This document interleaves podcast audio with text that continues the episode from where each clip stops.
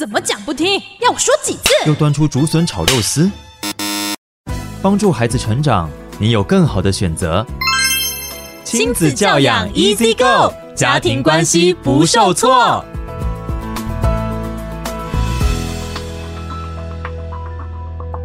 各位听众朋友，大家早安，欢迎回到教育好伙伴，我是雨珊。今天的教养 Easy Go，我们邀请到柯书林心理师来跟我们聊聊。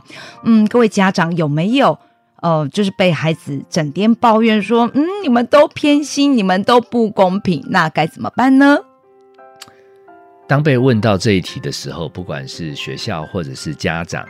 来麻烦我说，小朋友好像对他们会抱怨，在班上啊，在家里面闹不公平的时候，我是最轻松的，因为相较于前呃所有列出来的各种问题，其实不公平是根本无法解决的。好，所以你一定要有一个正确的心态，你怎么做都不可能让所有的人觉得公平，其实你的心情就会很平静，然后你就会尽量去做公平。反正你也只能尽量，因为从《礼记·礼运·大同篇》“不患寡，患不均”，其实小朋友如果觉得他有被公平对待，一定是他觉得他不吃亏，占了一些好处。所以聪明的家长一定会知道，你做到两边都跟你抱怨，三边都跟你抱怨不公平，就刚好是公平。好，这个心态建立以后，后面要做的。方法应对策略也是最有 SOP 的，这个比什么情绪困扰啊、沉迷网络啊、分心啊、紧张啊、不公平的时候，小朋友还肯找你抱怨，表示他们还把你当做你是一个有资源提供的供应者。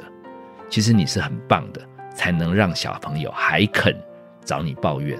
因为一般到了高中、大学，很多小孩子自己忙碌，他们已经对他们的爸妈早就死心了。他们遇到委屈，甚至都不找他爸妈抱怨。所以，如果我有被家长问到小孩子还会缠他这件事，我真的真的可以很宽心的跟家长讲：第一个，不用解决，因为有人类以来不可能做到公平。你让双方都不公平，就是最公平。第二个 SOP，你把一个礼拜七天，一个月三十天，你做好分配。反正周一你就让。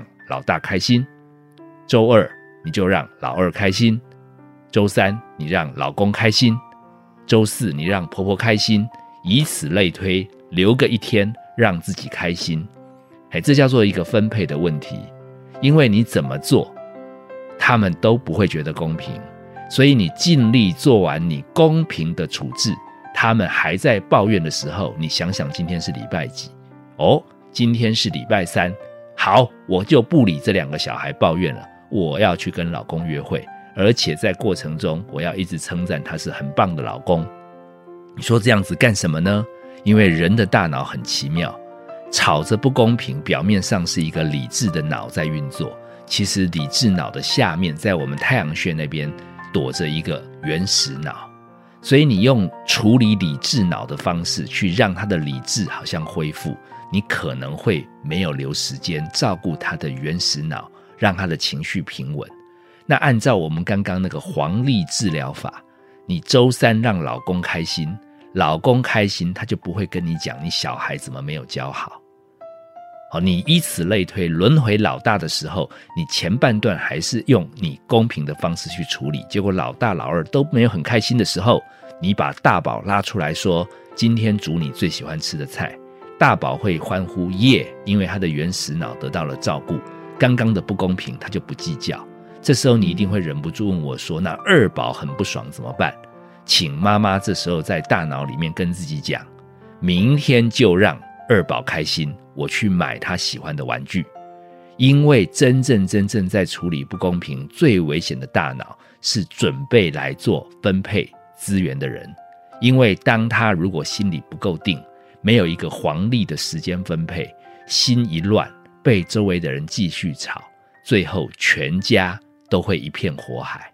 所以，如何让自己在每一周按照时间，你先去做你公平的，然后他们都不开心，你就让情况发生。